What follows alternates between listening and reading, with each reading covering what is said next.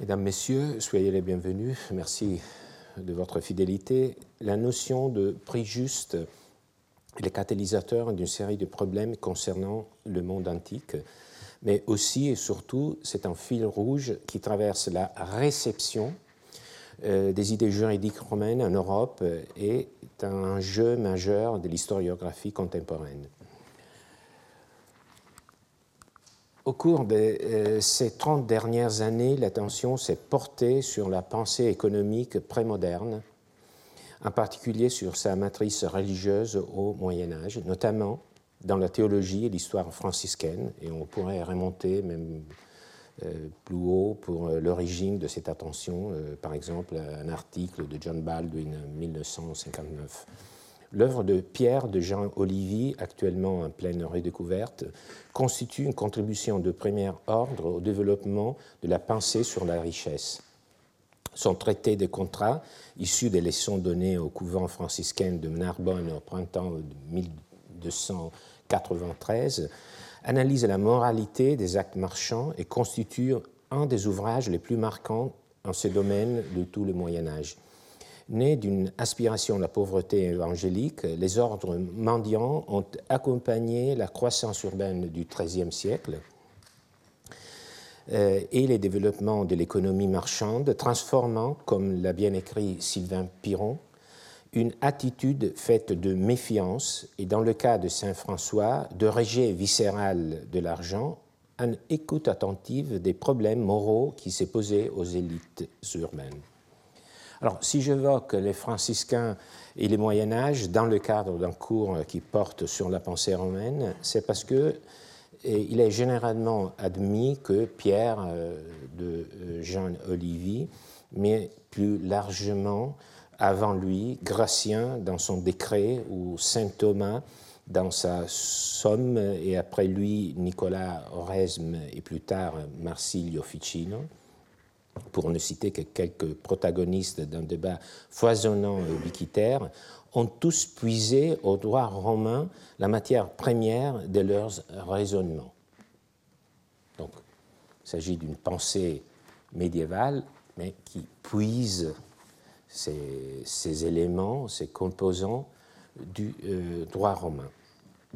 Alors, vous savez que le digeste euh, de Justinien qui contient euh, les extraits des juristes romains euh, fut redécouvert à partir du XIe siècle et devient la base de l'enseignement universitaire. Il était appris non seulement par les juristes intéressés au droit privé et public, mais aussi par les canonistes. Ces circonstances font partie des conditions dans lesquels l'expression juste valeur est arrivée à l'attention des juristes et théologiens médiévaux et ensuite à l'humanisme. Tous en sont convaincus, plus ou moins.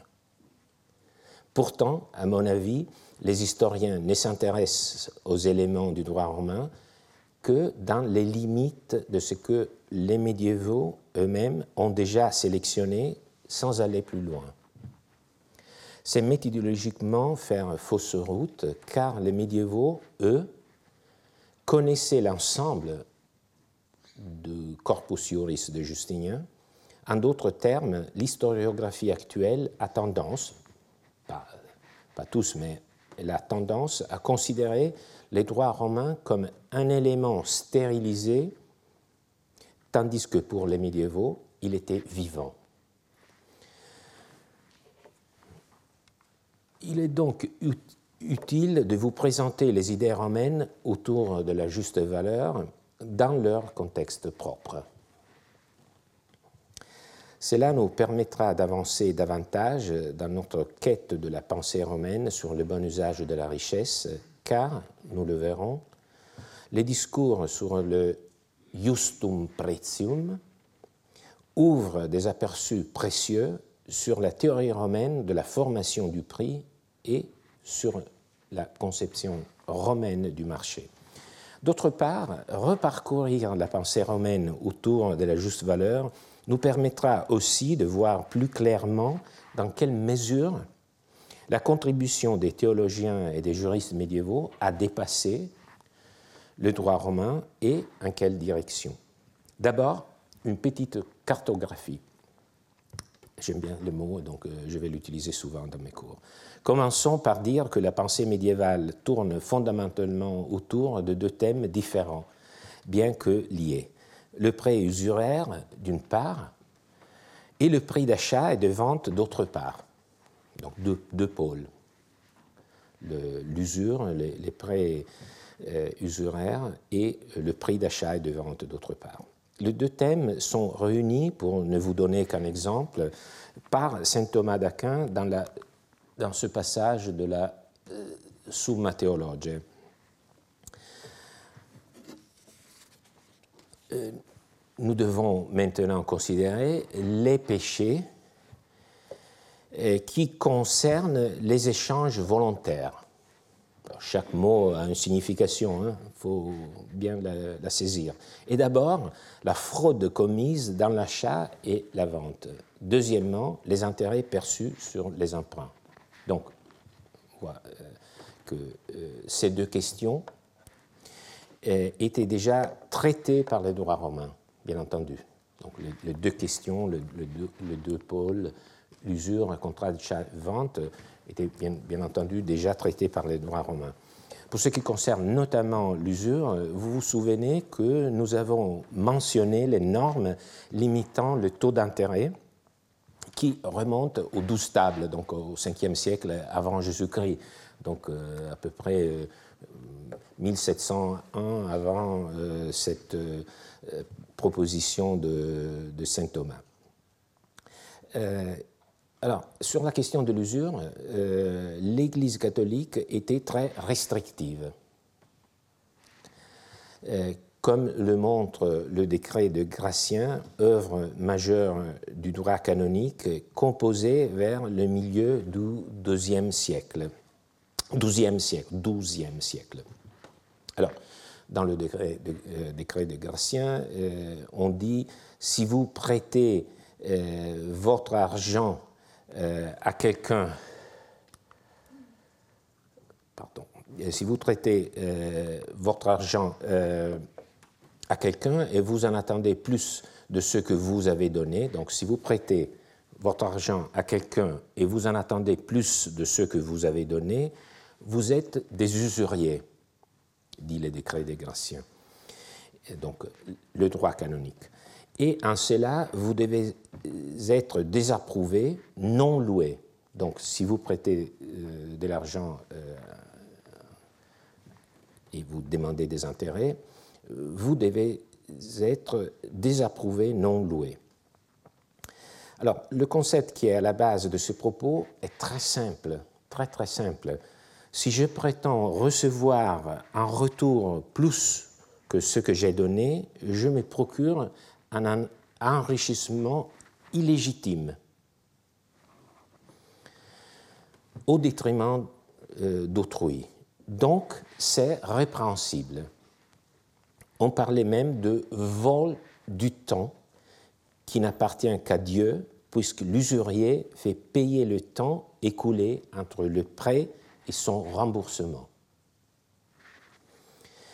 Alors, comme vous pouvez l'imaginer, dans une société telle que la société communale du bas Moyen Âge, qui s'ouvrait de nouveau au commerce et qui allait bientôt connaître l'envol des marchands, l'essor des grands banquiers, les Fugaires, Médicis, la question de légitimité des prêts à usure était évidemment très délicate. Euh, je ne suivrai pas aujourd'hui ce volet de la question, mais bornant au deuxième volet, euh, celui du juste prix dans le cadre du droit romain.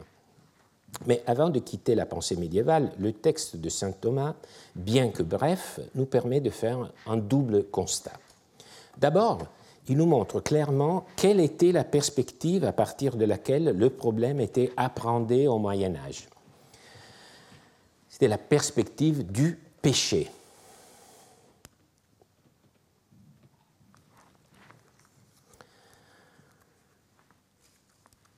Les traités de Pierre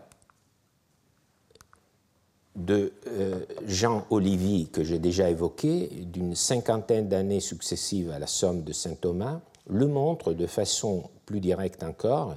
Ce traité était issu d'un enseignement de théologie morale délivré dans des studia, des, lieux d'études provinciaux de l'ordre franciscain à Montpellier et à Narbonne, enseignement destiné à former les frères à leur tâche de confesseurs.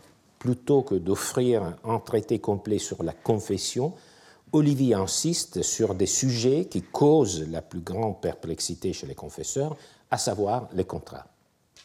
Donc vous voyez pourquoi un franciscain s'occupe des, questions de droit, et notamment des contrats, parce qu'il s'agit, disons, d'un terrain euh, qui pose des problèmes euh, aux confesseurs, surtout dans, euh, disons, dans le contexte d'une effervescence économique.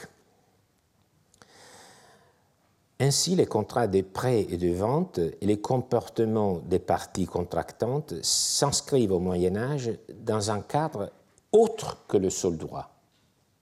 Donc il faut bien comprendre que lorsque nous lisons euh, de, de, de position sur un sujet, il faut toujours comprendre quel est le cadre dans lequel euh, ces considérations euh, s'inscrivent.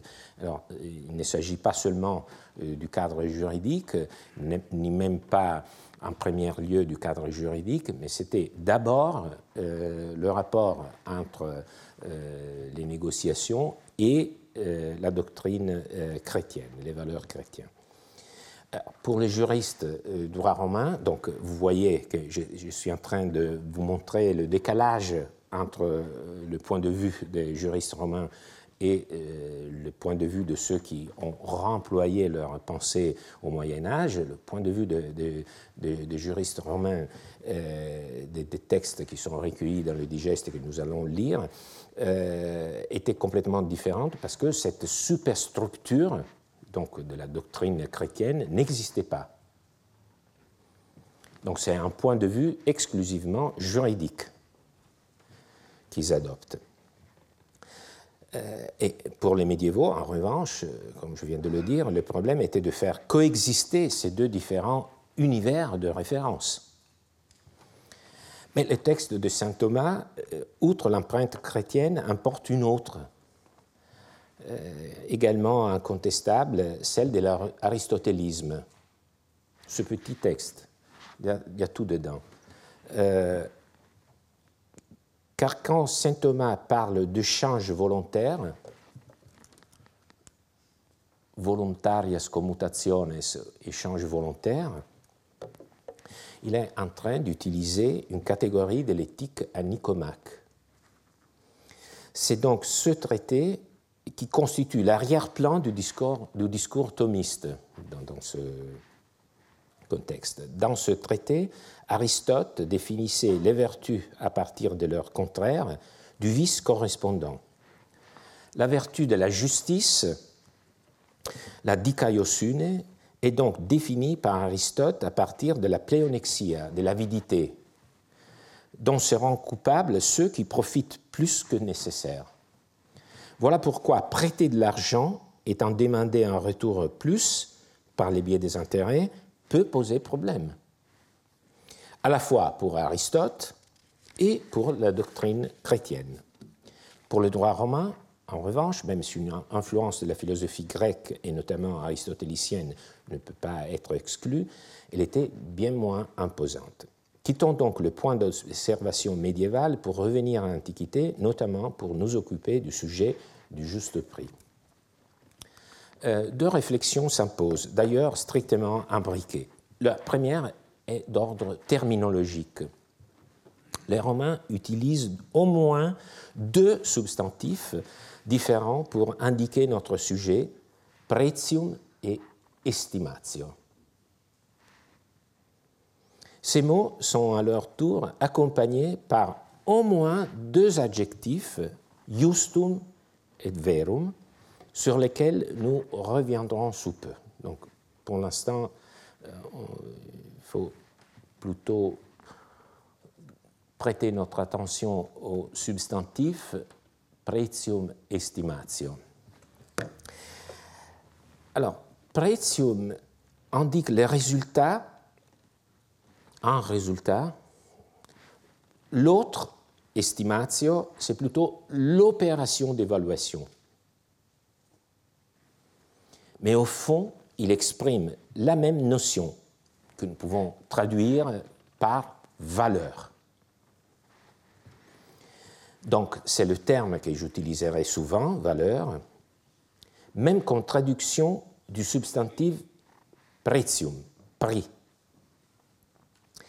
Car le terme prix, pretium, évoque trop étroitement le prix d'une marchandise dans un contrat d'achat et de vente. Donc j'espère qu'on comprend euh, ma démarche, que j'arrive à, m'exprimer de façon suffisamment claire. Euh, dans le texte, nous trouvons les deux substantifs. On pourrait traduire le mot pretium par les correspondants en italien ou en français prix, prezzo. Je ne le ferai pas, pas, souvent. Je préfère utiliser le terme valeur, parce que, parce que c'est avec cette acception plus large que les Romains eux-mêmes l'utilisaient, et surtout parce que je pense qu'il y a une pensée implicite en nous qui nous fait, euh, euh, qui nous fait lier l'idée de prix seulement au contrat d'achat et de vente. Mais nous allons le voir tout de suite, les contextes où les juristes romains euh, utilisent le terme prix vont bien au-delà du seul contrat d'achat et de vente. Et cela peut paraître une nuance, mais je crois que les débats historiographiques contemporains sont souvent un peu fourvoyés par cette identification trop stricte du pretium au seul prix de l'achat et de la vente.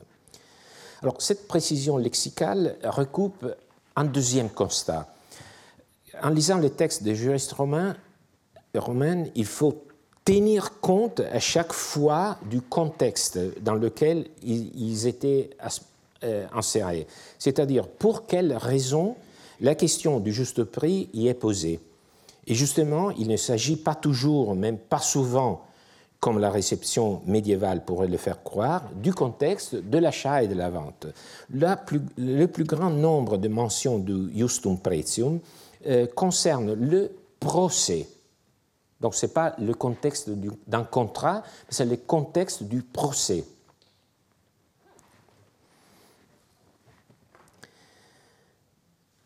Et il est facile, je crois, de comprendre pourquoi. Le juge romain était souvent amené à estimer la valeur de la chose en litige, car le procès romain se concluait toujours, en cas de condamnation, par une condamnation du défendeur au paiement d'une somme pécuniaire. Donc, euh, l'issue d'un procès civil romain était toujours, en cas de condamnation, condamnation au paiement d'une somme pécuniaire. Donc, le dispositif du procès impliquait une phase d'évaluation. Il fallait chiffrer et c'est une opération qui revenait au juge d'effectuer. Alors, la question, la question la plus importante sur laquelle nous allons revenir, est celle des critères qu'il devait employer pour euh, réaliser cette opération d'estimation euh, avant de prononcer la condamnation. Alors, pour l'instant, avant de revenir euh, sur les critères, examinons quelques contextes. Prenons un exemple simple, moi je le considère simple. Si le testament dispose un legs à la charge d'un héritier, en le chargeant d'acheter la chose d'autrui ou d'emporter la responsabilité vers le légataire, si l'héritier ne peut pas la racheter parce que le propriétaire ne veut pas la vendre ou il ne la vend qu'en prix excessif, l'héritier devra payer au légataire la juste estimation.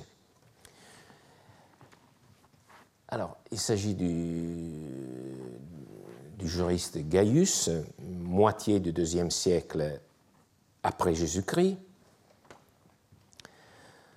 Un legs, vous le savez, est une gratification qu'on dispose par testament. Il peut porter, par exemple, sur une chose déterminée, une maison, un esclave dans le droit romain, une chose qui appartient au bien du défunt. Mais les testateurs peut aussi charger l'héritier de racheter une chose qui n'appartient pas au défunt, qui ne rentre pas dans, la succession, de la racheter d'un tiers et de la donner au légataire. Donc l'héritier achète, rachète la chose euh, qui appartient à un tiers et la donne euh, euh, au légataire. Alors, je sais, vous allez vous demander, mais pourquoi l'héritier devrait accepter de racheter une chose, de la donner au légataire la réponse est simple, parce qu'il a accepté la succession.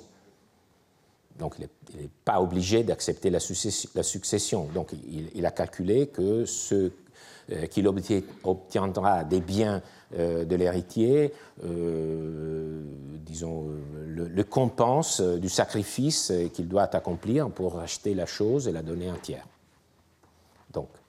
Faisons l'exemple, l'héritier a accepté la succession, donc il doit racheter ce qu'il doit donner un legs. C'est une opération que aujourd'hui est considérée nulle par l'article 1021 du Code civil, mais le droit romain donnait plus de liberté au testateur et à, l'héritier. Donc c'était un legs légitime, valide. Euh, le problème est qu'est-ce qui se passe si le tiers propriétaire de la chose ne veut pas euh, la, vendre? Bien sûr, le, tiers n'est pas ni le défunt, ni, ni le légataire, ni l'héritier, c'est un tiers un parmi nous. Donc euh, l'héritier arrive chez nous et nous dit, bon, euh, vous savez, j'ai accepté la succession euh, et donc il faut que, que, je rachète cette chose qui est à vous et je la donne un légataire. Et, disons, ce tiers se dit, mais j'ai aucune intention de, de, vous la vendre. bon, je comprends, mais je ne vais pas vous la vendre. Ou, autre possibilité, ah, c'est très bien euh, je vous accueille avec toute ma bienveillance. Mais le prix, c'est dix fois plus cher que le prix euh, que normalement euh, on obtiendrait sur les marchés. Donc quelque chose d'extravagant. Qu'est-ce que l'héritier qui a essayé en vain de, de racheter la chose peut faire? Bon, il, faut qu'il offre, c'est ce que Gaius nous dit, qu'il offre au légataire une somme équivalente à la chose qu'il n'a pas pu racheter. Et s'il n'arrive pas à calculer cette somme, ou s'il la calcule de façon euh, que le légataire considère inacceptable, euh, ça revient au juge de faire l'estimation. Alors vous comprenez, il y aura un procès entre l'héritier et le légataire, et à la fin, l'héritier sera condamné à payer une somme qui correspond à la valeur euh, de la chose qu'il n'a pas pu racheter, et c'est le juge qui fera cette estimation. Voilà pourquoi le juge est appelé souvent à faire euh, des opérations euh, d'évaluation pécuniaire. Il y a des dizaines de, cas de, cette espèce euh, dans le digeste. Euh, euh, un autre exemple nous aidera à mieux nous habituer à cette fonction judiciaire. Dans un procès de répartition d'une chose commune, le juge sera tenu d'évaluer la chose à son juste prix. A une chose commune, les copropriétaires souhaitent la diviser. Comment peut par exemple, c'est une chose qui est qu'on ne peut pas diviser. Par exemple, euh, un cheval que nous avons en copropriété trois personnes. Qu'est-ce qu'on fait? On donne la propriété du cheval euh, à un des trois propriétaires et on donne une compensation pécuniaire aux deux autres. Mais comment peut-on donner une, une, compensation pécuniaire si on ne fait pas une évaluation préalable? Donc c'est déjà dans le contexte de la division d'une chose commune qu'on comprend très bien le rôle du juge. Il faut évaluer la chose. Troisième dernier cas, le vol était puni à Rome, bien entendu. et dans l'action un vol, ce ne sont pas les dommages et intérêts, mais bien le prix véritable qui est multiplié par deux ou quatre. C'est-à-dire, euh, le voleur était puni euh, par une peine pécuniaire euh, qui était calculée à partir de la valeur de la chose volée et, qui était doublée ou, dans certaines situations, quadruplée. Mais pour arriver à, euh, à, ce résultat, il fallait auparavant évaluer la chose, la chose volée. Et le, juriste ulpien nous dit il faut calculer le prix véritable. Qu'est-ce que le prix véritable?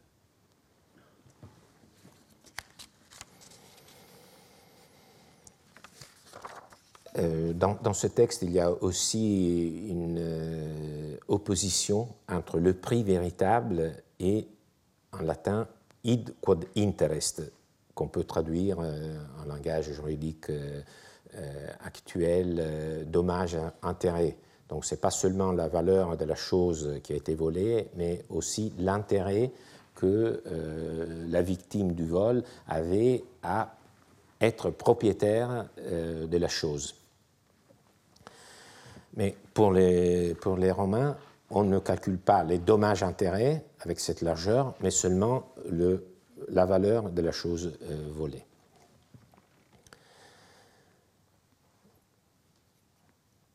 Alors maintenant, éloignons-nous un peu du juge pour considérer un autre domaine où souvent le juste prix est évoqué. La loi Falsidi Euh, qui obligeait les testateurs à laisser au moins un quart de ses biens aux héritiers. Donc cette loi du 40 avant Jésus-Christ, nous en avons parlé euh, très brièvement dans le cadre des lois euh, qui luttaient contre la dissipation du patrimoine. Une loi de l'époque euh, du deuxième triumvirat euh, et 40 avant Jésus-Christ, elle imposait euh, aux, testateurs de laisser au moins un quart de la succession à l'héritier, de ne pas la dissiper complètement par des legs. Alors, pour calculer euh, cette euh, portion qui revenait obligatoirement euh, à l'héritier, il fallait estimer la valeur des biens en succession. Et encore une fois, on parle de vérité. Alors j'aime bien ce, ces mots, nous l'aimons tous, nous savons que la vérité quand même est assez compliquée à saisir. Et donc, euh, à ce stade, on ne peut plus échapper à la question de fond. En quoi consiste au juste la juste valeur?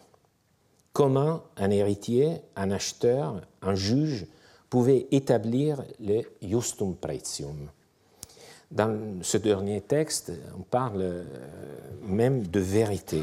Existe-t-il au fond une estimation juste et véritable d'une chose? Alors, c'est un juriste de la fin du 1er siècle euh, après Jésus-Christ, donc euh, quelqu'un qui a travaillé un peu avant les juristes que nous venons d'évoquer, Gaius, Ulpien, Paul. dans ce cas, il s'agit de Sextus Pedius, quelqu'un qui a travaillé aux alentours du 100 après Jésus-Christ. fin 1er siècle après Jésus-Christ, début du, deuxième siècle euh, après. C'est lui qui a trouvé la bonne formule,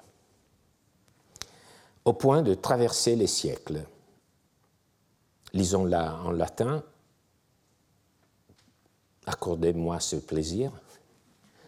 pretia rerum non ex affectione nec utilitate singulorum, sed communiter fungi. La valeur d'une chose est celle qu'on lui donne couramment et communément, et non sa valeur singulière qui prend en compte l'intérêt subjectif de pure affection ou d'utilité d'un seul individu donné. Alors, lisons le texte en entier le passage provient d'un juriste plus tardif. Alors, j'insiste sur l'effet de, lire les choses en contexte. Alors, euh, ça peut euh, paraître un peu une obsession, mais euh, je pense que nous tous, nous avons pour nous ce désir. Lorsqu'on a une conversation, c'est vraiment, ça nous fait du mal lorsque quelqu'un tire de ce que nous avons dit seulement quelques mots et, la signification ne nous semble pas la même que nous avions donnée dans un cadre euh, d'un discours plus large. Donc je pense que nous avons le même devoir envers les, sources anciennes. Alors, euh, le passage provient d'un juriste plus tardif, Paul, au début du IIIe siècle, vous savez qu'il y a ce dialogue incessant entre les juristes euh, sur une étendue euh, chronologique assez large, surprenant pour nous. Pour nous, c'est la vitesse du changement juridique qui caractérise nos sociétés, tandis que les juristes romains pouvaient parler entre eux à distance euh, de 100 ou 150 ans, ou même plus, euh, dans ce cas à peu près 150 ans. Donc Paul, euh, au début du IIIe siècle, mentionne l'opinion de Sextus Pedius. Le contexte est celui de l'estimation de la perte subie par un propriétaire dont l'esclave a été tué. Donc ça, c'est le point de départ. Alors, un esclave a été tué, euh, cela constituait un délit puni par la loi Aquilia, Aquilia, qui imposait comme sanction le paiement d'une quantité d'argent correspondant à la plus haute valeur qu'avait eue la victime au cours de l'année. Donc, encore une fois, c'est une peine pécuniaire euh, et il fallait estimer la valeur euh, de la chose, par exemple, qui avait été tuée, de, l'esclave ou de l'animal qui avait été tué. Et donc on l'a calculé par rapport à, la valeur la plus haute qu'avait eu la victime au cours de l'année. Donc il fallait l'estimer. Alors évoqué le nom. Euh, loi aquilienne, euh, l'ex Aquilia. Vous savez que c'est à la base euh, de la responsabilité aquilienne aujourd'hui.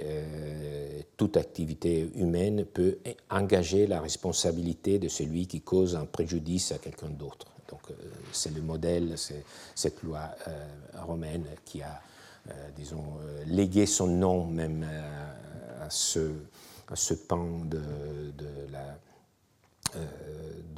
civil. Euh, donc, bien évidemment, euh, cette loi posait un problème d'estimation. Si mon esclave est tué, je pense qu'aucune valeur d'affection ne doit être prise en considération. Comme dans le cas, par exemple, où, alors vous voyez, les juristes ont tendance pas seulement à exposer des, principes, mais aussi à donner des exemples pour nous faire mieux comprendre de quoi s'agit-il. Par exemple, ton fils naturel est tué par quelqu'un. Donc c'est un esclave, mais c'est ton fils naturel. Par exemple, euh, on a eu une relation euh, sexuelle avec une esclave, donc euh, le fils, l'aîné est un esclave, mais c'est aussi le fils naturel du, du, propriétaire.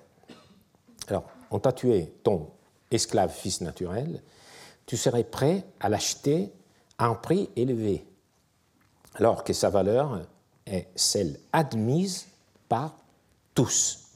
Alors, tu serais prêt à l'acheter à un prix d'affection, mais et donc comme c'est la valeur que, tu lui donnes, tu t'attends que le juge va condamner le, tueur à une peine qui est en fonction de la valeur que, tu donnes à ton esclave fils naturel. Mais les juristes, ils observent, ce n'est pas, le, cas, sa valeur est celle admise par tous. Et là, il explique, alors je vous le dis, c'est un texte qui a eu des lectures infinies aujourd'hui également est au centre euh, de discussions euh, inépuisées et, j'en suis sûr, inépuisables même après ce cours.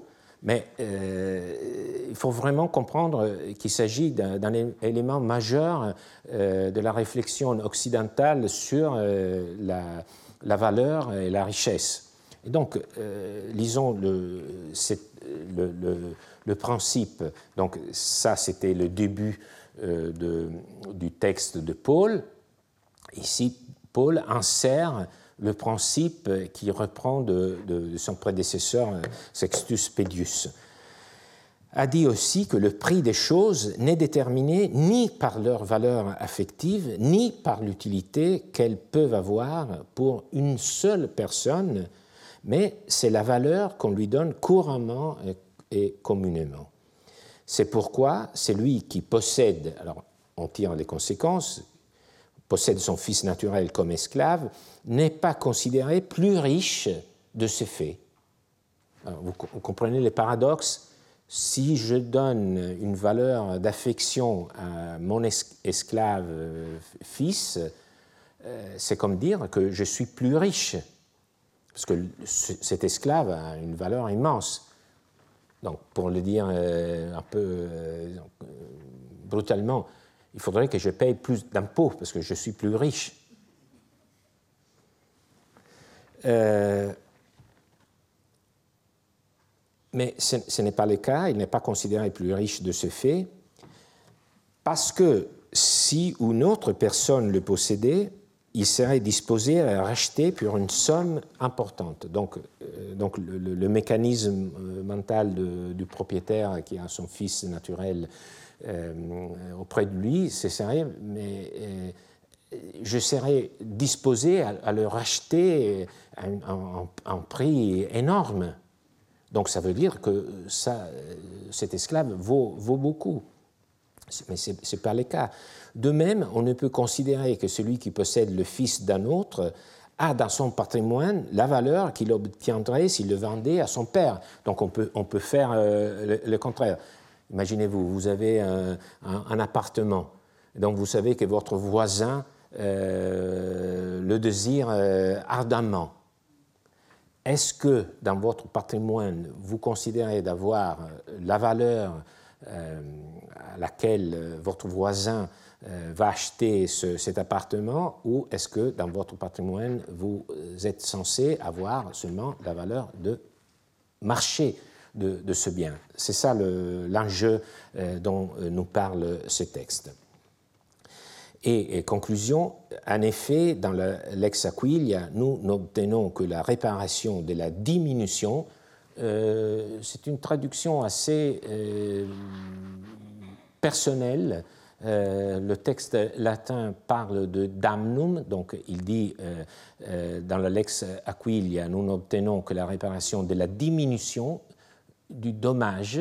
Je traduis dommage, damnum par diminution plutôt que dommage, parce que ça permet de mieux comprendre la suite. Et nous disons que la perte, c'est-à-dire la diminution, on pourrait dire le dommage, mais on comprend mieux, que la perte est ce que nous aurons pu obtenir par la vente de la chose qui a été endommagée ou ce que nous sommes forcés de dépenser pour en acheter une nouvelle. Donc le dommage que nous avons subi par, la, euh,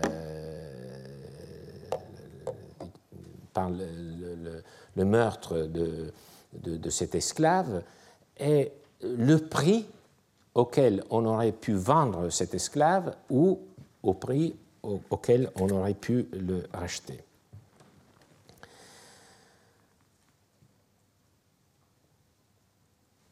Alors, je pense qu'on a déjà, on commence à comprendre quel est le juste prix pour les juristes romains. On peut prendre ce même, ces mêmes sujets d'une façon un peu moins solennelle. Dire qu'il n'y a pas de juste prix, de prix commun, c'est soutenir un paradoxe. Je pense que dans l'historiographie, il y a parfois un peu d'excès de, sophistication. C'est donner un démenti à l'expérience quotidienne. Il n'est personne qui ne soit convaincu qu'il y a un prix autre que le prix conventionnel, c'est-à-dire le prix euh, qu'on peut négocier entre deux personnes. il y a un prix qui est plus objectif.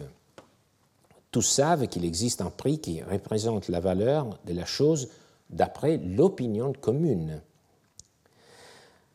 Par exemple, si on, suppose deux personnes qui souhaitent vendre et acheter une chose dont ils n'ont jamais connu la valeur vénale, donc imaginez-vous euh, devoir négocier une chose dont vous n'avez aucune idée de quelle est sa valeur vénale.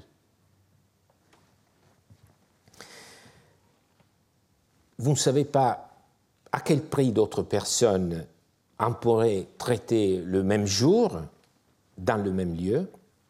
Alors, le prix auquel vous arriverez sera nécessairement arbitraire.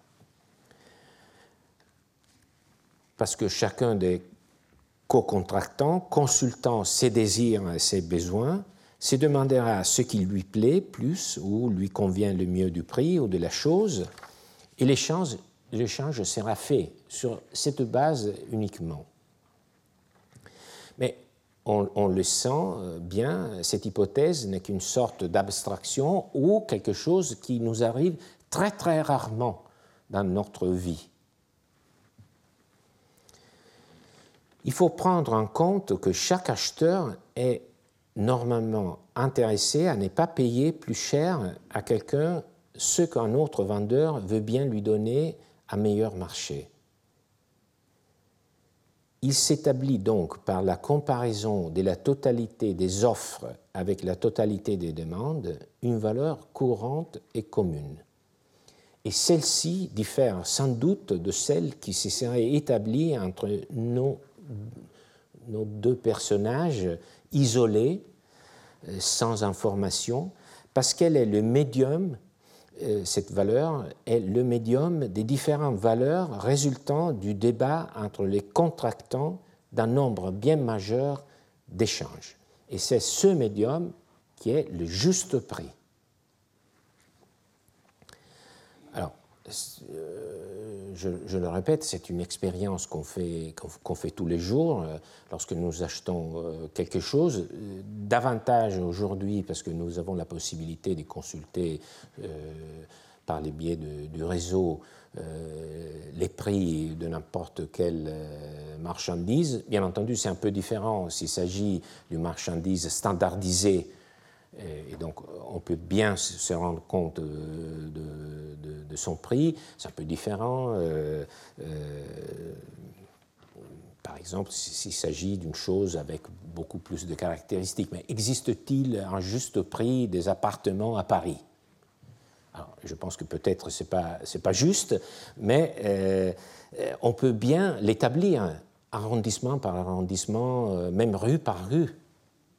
Et donc, on sait très bien, lorsqu'on vend ou on achète un appartement, euh, si nous sommes en train de faire une bonne affaire ou une mauvaise affaire. Et voilà à quoi fait référence euh, Sextus Pedius euh, par sa formule.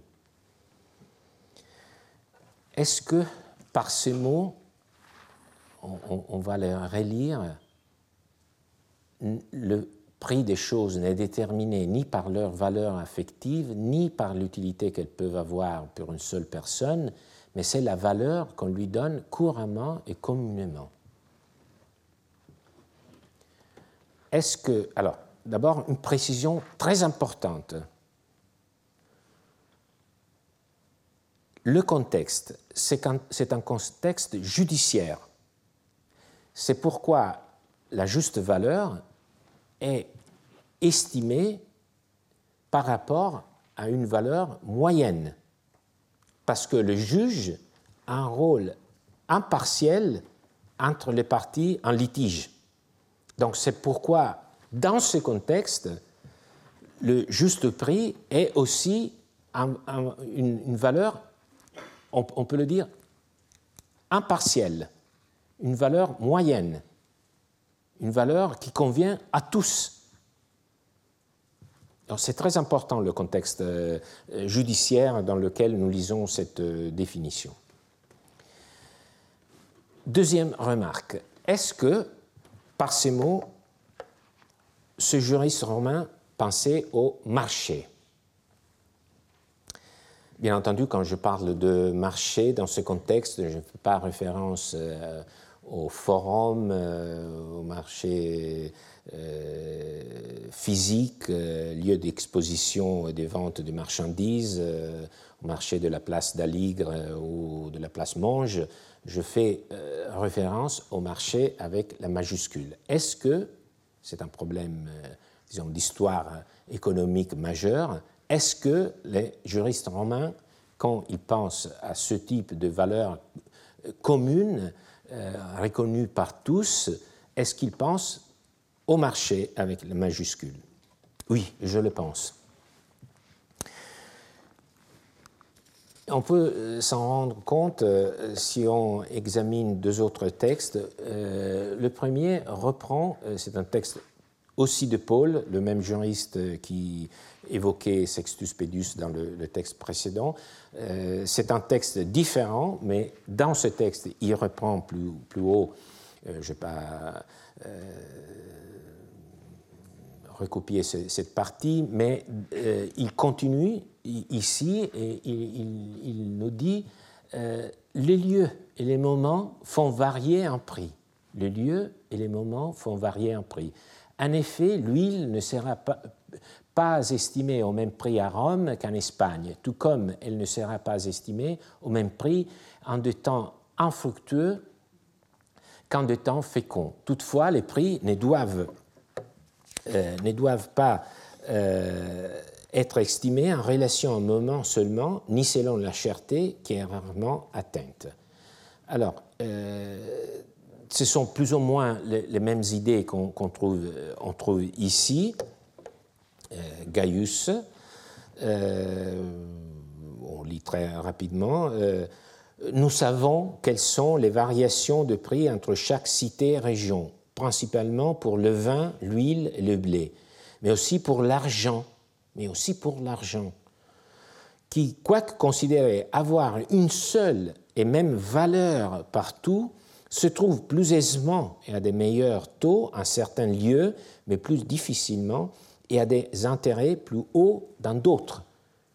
Alors, vous voyez, euh, on, peut faire euh, beaucoup de distinctions par rapport à l'idée euh, actuelle de marché, mais ici, vous avez vraiment la conscience romaine de l'idée de marché. Un marché qui n'influe seulement, pas seulement sur les prix des marchandises, mais même sur sur la valeur de l'argent. Alors, euh, il faut faire, euh, bien entendu, des, précisions euh, importantes du point de vue historique. On ne peut pas s'imaginer un conglomérat géant de marchés, tous interdépendants, dominés par les échanges monétaires. Donc l'Empire romain n'était pas un conglomérat unique de, de marchés tous en relation euh, les uns avec les autres, ce serait une exagération irrécevable. Sans nier l'importance des échanges à longue distance euh, que les archéologues sont en train de documenter de façon de plus en plus précise. Je rappelle les cours euh, de mon cher collègue Jean-Pierre Brun.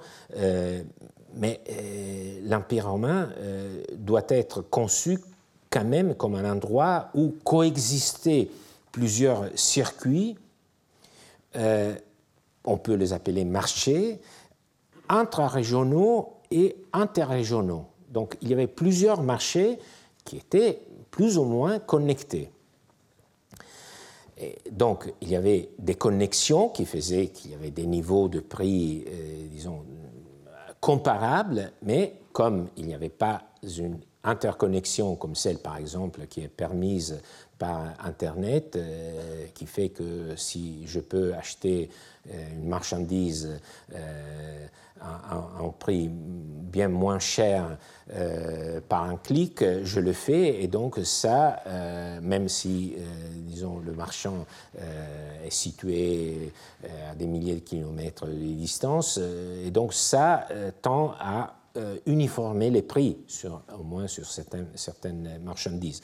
Donc ce n'était pas évidemment le cas euh, pour l'Empire romain, mais quand même il y avait des euh, interrelations entre les marchés. Et en tout cas, il y avait des marchés assez étendus même s'il n'y avait pas un marché seulement, il y avait des, marchés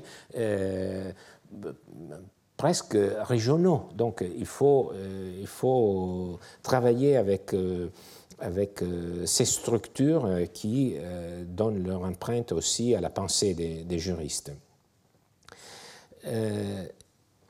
on pourrait commenter ces textes parce qu'il y a beaucoup d'éléments très, très importants. par exemple, on va y revenir, il y a un, lien très clair entre la rareté euh, des biens et leur prix. Ce qu'on pense, qu'on dit souvent, c'est une découverte euh, moderne. Euh, les anciens n'avaient pas l'idée que les ressources étaient, étaient limitées. on, voit très bien ici qu'est-ce qu'il en pense. Alors, ce que je me permets de, et aussi, je l'ai déjà remarqué, cette réflexion sur sur la valeur euh, de l'argent, euh, c'est vraiment euh, un peu une anticipation, si j'ose dire. alors, nous sommes presque à la, conclusion et, je souhaite renforcer le cadre qu'on peut tirer de ces deux textes par un petit relevé terminologique. Je crois qu'il y a au moins deux termes latins et qui font comprendre que les Romains avaient thématisé l'existence du marché au sens virtuel, euh, euh, avec les majuscules. Il s'agit d'abord du mot annona. Euh, ce terme provient de annus, année, donc vous avez compris, ça indique le, le, produit agricole d'une année et sa signification originaire s'étend ensuite à indiquer le prix des produits agricoles de l'année. Et on parlait souvent à ces propos de caritas annone, cara annona.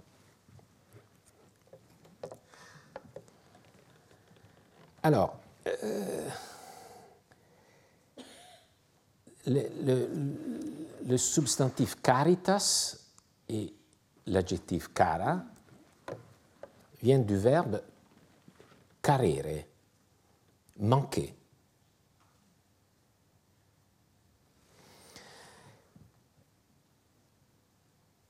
Et donc, euh, donc, nous avons ici encore une fois un rapport entre le fait que le prix monte, devient cher, et le manque de disponibilité d'offres.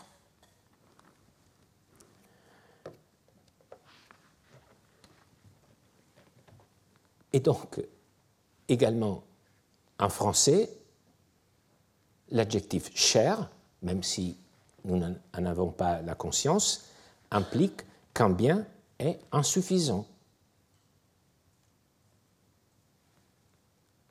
Alors, je pense que Nesséré que dans ces vocabulaires latins, on retrouve déjà toute une théorie économique en miniature.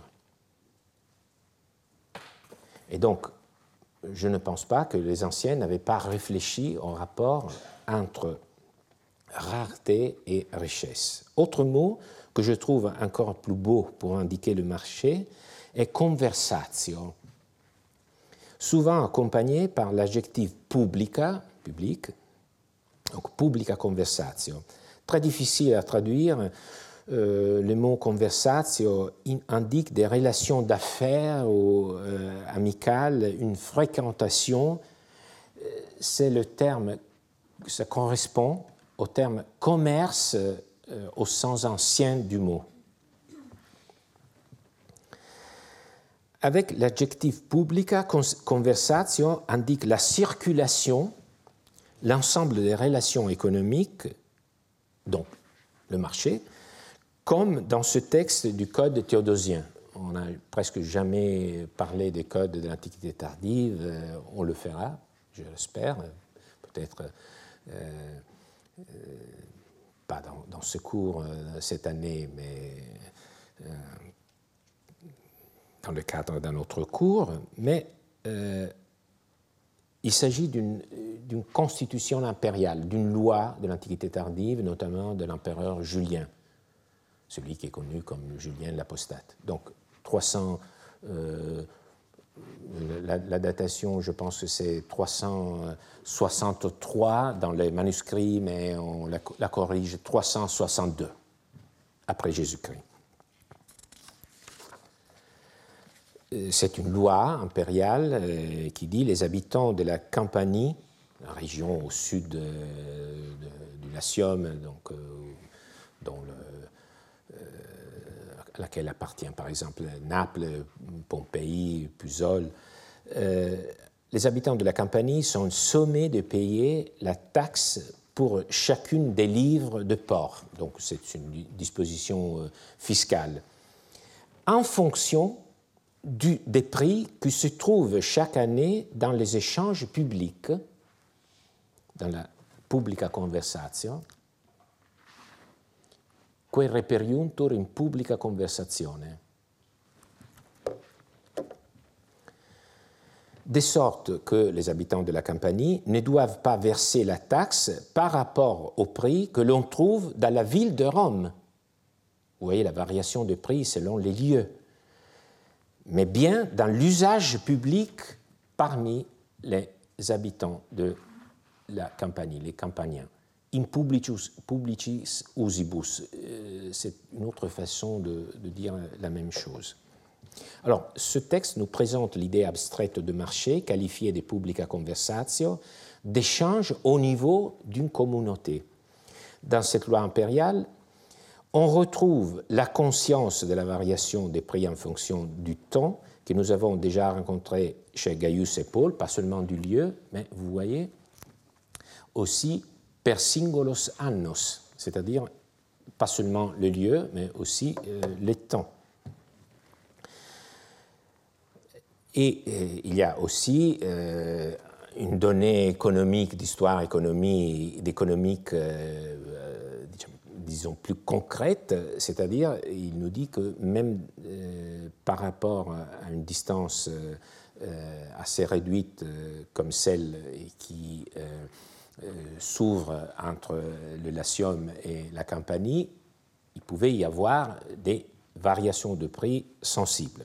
Donc les marchés avaient une dimension qui, qui était régionale. Par exemple, il n'y avait pas un seul marché italien. Euh, je suis donc tout à fait d'accord avec ceux qui considèrent que le libre marché était connu par les Romains et qu'il correspondait en réalité, non seulement à une notion, et je souhaite rappeler à ces propos les études pionnières d'un grand savant italien, Elio Locascio. Revenons donc aux juristes. Lorsqu'il parle de communiter fungi, d'évaluer le prix selon la valeur courante commune, il se réfère au prix du marché, bien entendu dans les limites très précises que j'ai souvent évoquées euh, lors de cette séance. Euh, c'est pourquoi euh, je ne comprends pas pourquoi, dans l'historiographie contemporaine, on a souvent du mal à traduire l'adverbe communautaire. On a même pensé que quand les théologiens, les juristes médiévaux l'employaient, c'était pour évoquer une sorte de contrôle communautaire sur les prix. Euh, dans un monde idéal où il y aurait eu cette euh, euh, fraternité-proximité. C'est, à mon sens, plaquer une idéologie contemporaine sur les sources anciennes, leur attribuer des pensées qu'ils n'avaient pas. Alors, je comprends par ailleurs la difficulté à traduire en français l'adverbe communautaire par un seul mot, euh, mais je pense que la signification n'en demeure pourtant pas moins claire. Donc, j'ai utilisé deux adverbes couramment, communément, mais donc euh, la signification est très claire. C'est la juste valeur, c'est le prix moyen qui ressort des libres échanges à un moment et à un endroit donné. Je veux d'ailleurs souligner que cette idée est au fond déjà dans le nom.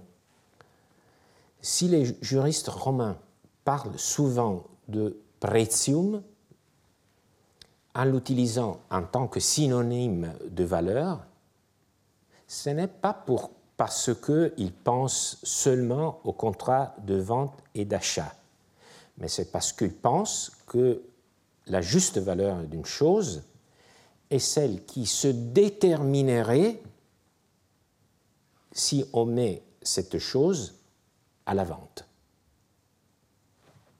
Donc c'est déjà tout ce que je viens de vous dire, on aurait pu le, trouver déjà dans le mot. Une fois déterminé qu'il existait un prix juste en tant que moyenne, une autre question s'impose. Est-il légitime de vendre un bien à un prix bien au-dessus de la moyenne du marché? Est-ce qu'il est légitime de vendre un, bien et, conclure un contrat à un prix bien au-dessus de la moyenne du marché? Peut-on résilier un contrat du fait que le prix que nous avons accepté de payer est trop cher La réponse, nous la verrons lors de la prochaine séance, la semaine prochaine. Pour l'instant, je vous souhaite des sereines fêtes de Pâques, que ce soit pour vous tous en temps de paix, et je vous remercie pour votre attention qui est pour moi sans prix. Merci.